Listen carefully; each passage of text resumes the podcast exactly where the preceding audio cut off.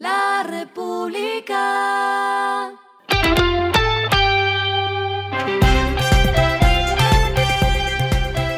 Al final de la jornada, esto es lo que debes saber sobre el comportamiento de los negocios, las finanzas y la economía. Las movidas de hoy fueron. Tecnoglass consolidó su traslado accionario desde Nasdaq a la Bolsa de Nueva York, donde sus acciones se cotizan desde el 9 de mayo, con el toque de campana en Wall Street. También se anunció una inversión de 35 millones de dólares en la ampliación de la planta para satisfacer una demanda creciente en Estados Unidos que constituye 93% del mercado de Tecnoglass.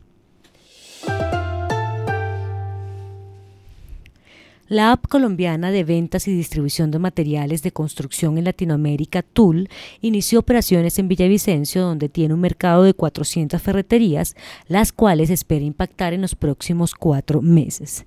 La app que cuenta con más de 20.000 productos en su plataforma, 500 marcas y una cobertura de más de 10.000 ferreterías y presencia en varias ciudades de Colombia, Ecuador, México y Brasil, proyectó una inversión de cerca de 26 millones de dólares en el país. Los centros médicos de Colmédica fueron reconocidos por la excelencia mostrada en sus diferentes procesos médicos. A la unidad médica y de diagnóstico que opera los centros médicos le fue otorgada la certificación de calidad ISO 9001-2015 por parte de Icontec. El organismo de control certificó las 16 sedes de Bogotá y Chía. En 2021 se hizo una inversión de 61 mil millones de pesos en infraestructura y además se atendieron más de 562 mil pacientes lo que está pasando con su dinero. El Banco Agrario anunció a través de su red comercial que distribuirá un seguro paramétrico desarrollado por Cardiff Seguros Generales para atender a los pequeños y medianos productores ante los fenómenos climáticos como el exceso de lluvias, las inundaciones y las sequías que afectan la producción y rentabilidad agropecuaria. Con esto no tendrán que acudir al banco o a las aseguradoras para hacer reclamaciones por efectos climáticos, sino que podrán identificar el grado de afectación a través de herramientas tecnológicas de tipo satelital. Los indicadores que debe tener en cuenta. El dólar cerró en 3.799,50 pesos, subió 27,87 pesos. El euro cerró en 4.075,34 pesos, subió 28,39 pesos. El petróleo se cotizó en 118,79 dólares el barril. La carga de café se vende a 2.150.000 pesos y en la bolsa se cotiza a 3,01 dólares lo clave en el día.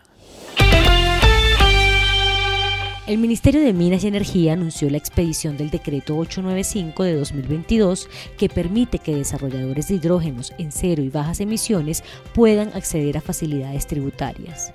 La reglamentación actualiza la Ley 1715 de 2014 con la cual se busca desarrollar y utilizar las fuentes no convencionales de energía. Los incentivos fiscales incluyen la sobrededucción de hasta 50% en el impuesto sobre la renta de la inversión durante 15 años. Asimismo, los ejecutores de proyectos de energías renovables podrán excluir IVA y pago de aranceles de equipos, elementos, maquinarias y servicios del país o importados que se destinen para la producción de energías renovables. A esta hora en el mundo. La CEPAL, la Comisión Económica para América Latina y el Caribe, aseguró en un nuevo informe que la guerra entre Rusia y Ucrania contribuirá a aumentar los niveles de pobreza en América Latina este año. Según la investigación del organismo, la incidencia de la pobreza regional alcanzaría 33,7%, lo que equivale a 1,6 puntos porcentuales más que el valor proyectado para 2021, que era de 32,1%. Las estimaciones de la CEPAL para la pobreza extrema en América Latina también aumentaron. Según las nuevas proyecciones, la tasa de pobreza extrema en la región subirá de 13.8% de la población en 2021 a 14,9% en 2022. Y les tengo ñapa, Boris Johnson derrotó un desafío que le pusieron los rebeldes de su partido en el Parlamento y seguirá siendo el líder del Partido Conservador y el primer ministro británico. En una votación secreta en el Parlamento del Reino Unido, 211 parlamentarios conservadores votaron a favor de Johnson en comparación con 148 que votaron en contra.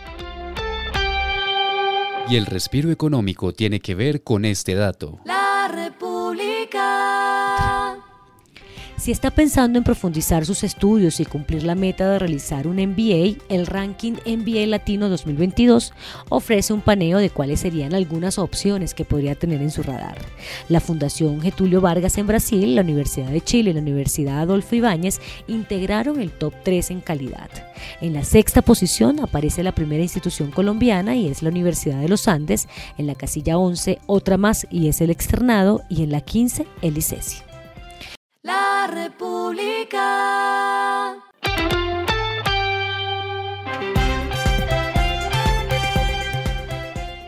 Y finalizamos con el editorial de mañana. No judicializar la cumbre de las Américas en Los Ángeles. Desde ayer y hasta el próximo viernes, Los Ángeles en California será sede de la novena cumbre de las Américas, uno de los espacios políticos y económicos más promisorios de la región. Esto fue Regresando a casa con Vanessa Pérez.